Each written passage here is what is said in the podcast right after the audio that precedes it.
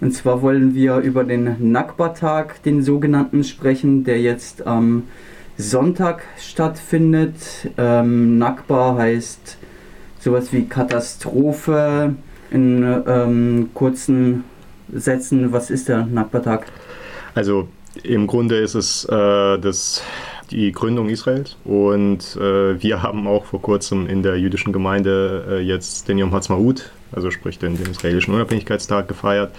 Wobei die nehmen, glaube ich, für den Nakba-Tag den, den, äh, den gregorianischen Kalender äh, und wir den jüdischen. Äh, also sprich den, was dieses Jahr dann, also im, im 1948 war das tatsächlich der 14. Äh, Mai. Da ist es mit dem 14. Mai zusammengefallen. Der fünfte Jahr heißt es, glaube ich, im jüdischen Kalender. Und, der, äh, und dieses Jahr ist es auf den äh, 5. Mai gefallen. Das ist im Prinzip der Nakba-Tag, den die feiern. Das heißt, die, die äh, oder die begehen, gedenken, was auch immer, das ist quasi die, oder hängt zusammen mit den Vertreibungen, die es, die es gab.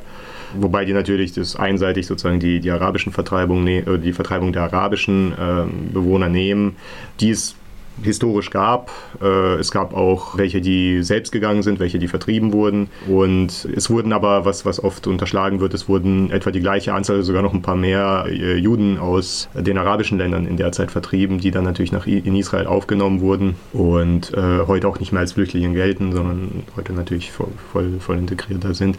Und es wird auch unterschlagen von, von der Gruppe, die den begeht, dass äh, Israel eben nach dem Unabhängigkeitskrieg, also sprich nach dem, äh, weil Israel hat ja die Gründung vollzogen, quasi. Das war am letzten Tag des britischen Mandats über, das, äh, über Palästina. Und aus der, aus der Unabhängigkeitserklärung geht eigentlich hervor, dass die das akzeptieren. Also, dass die quasi diese Gebietsaufteilung, so wie sie damals vorgeschlagen wurde von der UNO im Teilungsplan 1947, haben die akzeptiert und haben gesagt, wir gründen darauf aufbauend oder da, darauf basierend gründen wir unseren Staat. Obwohl die hätten ja zum Beispiel sagen können, wir nehmen das britische Mandat. Ja, das britische Mandat sah das ganze Gebiet vor westlich des Jordan. Ja, hätten ja auch sagen können, ja gut, wir nehmen das. Ja, haben die aber nicht gemacht.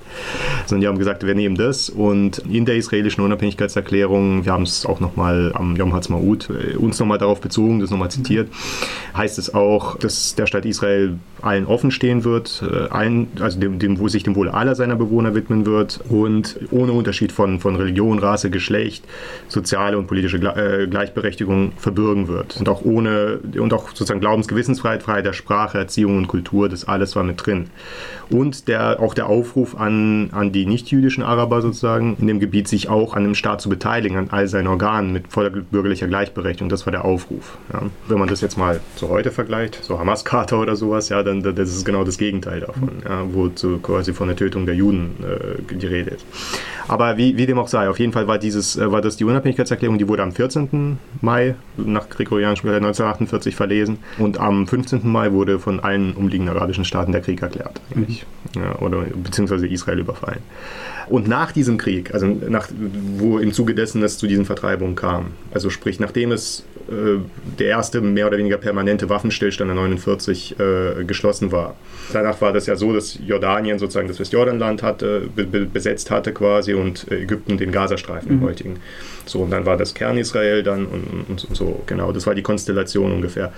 Und Israel hat eigentlich angeboten, die meisten, also ich glaube nicht alle, aber irgendwie zwei Drittel oder sowas der damaligen Flüchtlinge, das waren so um die 600.000, soweit ich weiß, oder 500.000, ja. sowas rum. So, also mehrere hunderttausend auf jeden Fall ähm, waren das. Und Israel hat angeboten, den, die Hälfte oder über die Hälfte davon eigentlich zurückzunehmen oder sozusagen, die, die können zurückkehren also das, was heute gefordert wird, dieses Rückkehrrecht, ja, wobei man eben sagen muss, dass das gefordert wird auf mittlerweile mehrere Millionen, ja, äh, weil das Problem ist ja, dass im Gegensatz zu den jüdischen Flüchtlingen, die nach Israel gegangen sind, werden diese äh, Flüchtlinge nach wie vor in, in x-ter Generation als Flüchtlinge in Flüchtlingslagern gehalten und kriegen weder in Jordanien noch in anderen Ländern einen normalen Status, ja, was eigentlich völlig ungewöhnlich ist für, für mehrere Generationen.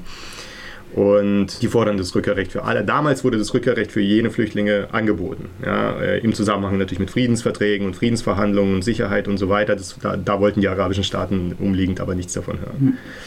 So, äh, und das ist im Prinzip dieser Nakba-Tag, der von denen begangen wird. Ja. Jetzt spricht Palestine Speaks Freiburg in ihrem kurzen Aufruf zur Demonstration der UN-Sonderberichterstatter für Menschenrechte und Amnesty International kämen zu dem Schluss, dass Israel sich der Verbrechen der Apartheid und der ethischen Säuberung schuldig mache an der ähm, palästinensischen Bevölkerung. Ja. Das hört sich doch so an, als sei das eine Demonstration am Sonntag, die sich gegen Unterdrückung und gegen Massenmorde richtet. Also ich habe jetzt, also hab jetzt eben gestern, glaube ich, kam die Nachricht, da wurde der äh, Herr Khaled Kabub, das ist, äh, wurde in Israel ans oberste Gericht berufen, das Muslim, ein muslimischer Araber. Ja. Es gab eben diese neue Berufung. Wir haben eine muslimische-arabische Partei an der Regierung in Israel momentan, auch wenn es da Konflikte natürlich gibt. Es ist, es ist eine Riesenregierung, es, ist, es sind viele Parteien daran beteiligt, und, aber die ist auf jeden Fall noch mit dabei. Es war kurz, kurzzeitig ein Problem. Es waren immer wieder verschiedene Punkte, wo das zu scheitern drohte, ist aber nicht gescheitert. Es nach wie vor hält es. Ja. Manche haben prophezeit, dass es nach wenigen Monaten schon auseinandergeht. Und jetzt hält es mittlerweile doch eine ganze Zeit. Wir haben muslimische-arabische Parlamentssprecher, jetzt eine Parlamentssprecherin, eine Muslima, vorher den, äh, ich glaube, Tibi hieß der, ja, Ahmad Tibi, der äh, lange Jahre Parlamentssprecher war, muslimischer Araber, der sehr, sehr scharf gegen die Regierung immer geschossen hat auch und, und so weiter. Also wenn man von Apartheid spricht, kann sich nur um eine extreme Verharmlosung der historischen Apartheid handeln, wo die People of Color gar keine Rechte hatten. Keine Richter an obersten Gerichtshöfen, keine Parteien, keine Beteiligung an Regierungen und so weiter. Und wir haben in Israel die Situation, diejenigen, die die israelische Staatsbürgerschaft haben, die muslimische Araber, die sind integriert. Natürlich gibt es in der Gesellschaft Rassismus, wie es überall gibt, aber keinen institutionellen Rassismus gegenüber israelischen Staatsbürgern im Grunde. Was es natürlich gibt, und das ist, das ist ein Riesenproblem, ist natürlich der Status der nicht-israelischen Staatsbürger im Westjordanland, im Gazastreifen. Die haben natürlich nach wie vor gar keinen Status, das heißt im Prinzip sind keine Staatsbürger irgendeines Staates und das schon seit über einem halben Jahrhundert und haben immer noch keine Perspektive. Ja, es wird irgendwo am Horizont steht immer die Zwei-Staaten-Lösung, aber die bleibt nach wie vor aus. Und das ist natürlich ein Riesenproblem. Die werden auch nicht als Staatsbürger behandelt. Ja, und das ist, die haben da keine staatsbürgerlichen Rechte. Das ist zwar genau dasselbe, was jeder andere Staat auf der Welt macht. Also auch hier ist es so, dass Staatsbürger mehr Rechte haben als Nicht-Staatsbürger. Die Flüchtlinge, die jetzt kommen, die können eigentlich nicht demonstrieren. Es geht zwar durch, wenn die, wenn die sich auch mal auf Demonstrationen beteiligen, aber theoretisch könnte man sagen, nee, ihr, ihr habt hier kein Recht zu demonstrieren, politisch zu demonstrieren, irgendwelche politischen Äußerungen zu machen, Parteien oder was auch immer. Wählen könnt ihr hier auch nicht, etc. pp. Das macht jeder Staat der Welt. Aber es ist natürlich ein Riesenproblem und das muss natürlich gelöst werden, gar keine Frage. Ja, das hatten wir ja schon mal zu dem Thema. Aber als Apartheid bezeichnen, das ist auch unter die Antisemitismus unter die Definition von Antisemitismus nach der Arbeitsdefinition der Holocaust Remembrance äh, Alliance, glaube ich, heißt die, fällt, die auch vom Bundestag anerkannt wurde. Mhm. Es ist einfach eine sehr krasse Polemik, auch eine antisemitische Polemik teilweise und hat mit der Realität nichts zu tun eigentlich. Kommen wir jetzt konkret zu den Demonstrationen von äh, Palestine Speaks, die äh, durch diese Organisationen veranstaltet werden bzw. mitorganisiert werden. Mhm. Du jetzt als Vertreter der israelitischen Gemeinde, wie schätzt ihr jetzt die Demonstration ein, die jetzt am Sonntag in Freiburg stattfinden soll. Ja, also abgesehen davon, dass der Nakba-Tag auch in Berlin äh, immer schon ein, ein, ein, ein Problem für uns war, für die ganze jüdische Community. Wir, wir haben da Jüde, äh, antisemitische Slogans, also nicht nur anti-israelische, sondern auch explizit antisemitische. Wir hatten, wir hatten jetzt vor kurzem, nicht in irgendeinem Zusammenhang mit der Nakba, sondern irgendeine andere Demonstration, ich weiß nicht, wo sie war, äh, auch von Palestine äh, Speaks, wo dreckiger Jude skandiert wurde, dreckiger Juden skandiert. In Berlin wurde. war das. In Berlin war das, ja, genau und äh, immer wieder solche Ausfälle gehabt auch. Und das ist ja, da kann man ja nicht mehr von irgendwie Israel-Kritik oder irgendwas reden. Das ist, oder wenn von vor jüdischen Gemeinden hier in Deutschland dann demonstriert wird. Und wir, wir hatten auch hier schon in Freiburg letztes Jahr bei dem Gaza-Konflikt hatten wir auch eine Demonstration von Palestine Speaks hier auf dem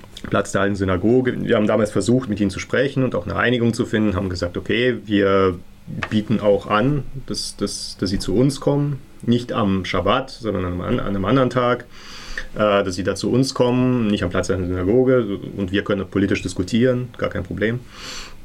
So, das wollten die aber nicht. Die wollten natürlich diese Symbolik am Platz der alten Synagoge, wollten die demonstrieren unbedingt, nicht, nicht irgendwo anders und auch am Schabbat und so weiter. So, und insofern das ist für uns natürlich ein Problem, klar. Und wir wissen noch nicht, was wir dagegen, also dagegen können wir wahrscheinlich nicht viel tun. Das ist Versammlungsfreiheit, ja, die dürfen das machen. Aber gegen explizit antisemitische Äußerungen müsste meines Erachtens auch klar eingeschritten werden. Jetzt hat ja vor ein paar Tagen ein, eine sogenannte Podiumsdiskussion stattgefunden mhm. an der Evangelischen Hochschule, wenn es mich nicht irrt. Mhm. Da sollte quasi die, ja, wie wird es hier angekündigt, die Diskussionsräume wieder ge geöffnet werden und Kontroversen ausgehalten werden. Es war recht unkontrovers dann tatsächlich. Du da zwei Sätze dazu sagen? Ja, also. Und vor allem, ähm, wo liegt da denn die Problematik, wenn ja scheinbar so, solche etablierten Diskussionsveranstaltungen stattfinden ohne Einordnung. Ja, das ist ein bisschen, äh, ist ein bisschen heikel. Ich habe schon gedacht, dass, äh, dass du mich das fragst. Es ist ein bisschen heikel, weil wir haben noch nicht, wir warten noch auf die äh, offiziell auf die Stellungnahme von unserem Landesverband. Wir haben es eigentlich ursprünglich tatsächlich über Herrn äh, Volker Beck erfahren, der das gesehen hat und kritisiert hat. Mittlerweile ist es so, dass äh, auch der Antisemitismusbeauftragte des Landes sich dazu geschaltet hat und und das auch kommentiert hat. Und momentan ist unser Landesverband dabei, da eben eine gemeinsame Position zu formulieren dazu. Es betrifft auch unsere Zusammenarbeit mit der Evangelischen Hochschule. Wir haben nämlich am 1.6. haben wir da eine gemeinsame größere Veranstaltung in der Evangelischen Hochschule zum Thema Antisemitismus. Wir wollen das nicht einmal Eingang, sondern dann gemeinsam machen. Ähm, das Problem war tatsächlich an dem Podium, sozusagen so offen, Diskussionsräume eröffnen und so weiter, aber es war ausschließlich mit EDS-Aktivisten äh, besetzt, beziehungsweise auch Vertretern, einem Vertreter oder einer Vertreterin von Palestine Speaks, so wie ich gesehen habe. Ansonsten dann diesem einen, der die damals die Klage geführt hat gegen oder äh, eine Klage, die Kläger, die Kläger vertreten hat, bei, als es um die Klage gegen das gerichtliche Verbot für, für eine BDS-Veranstaltung ging.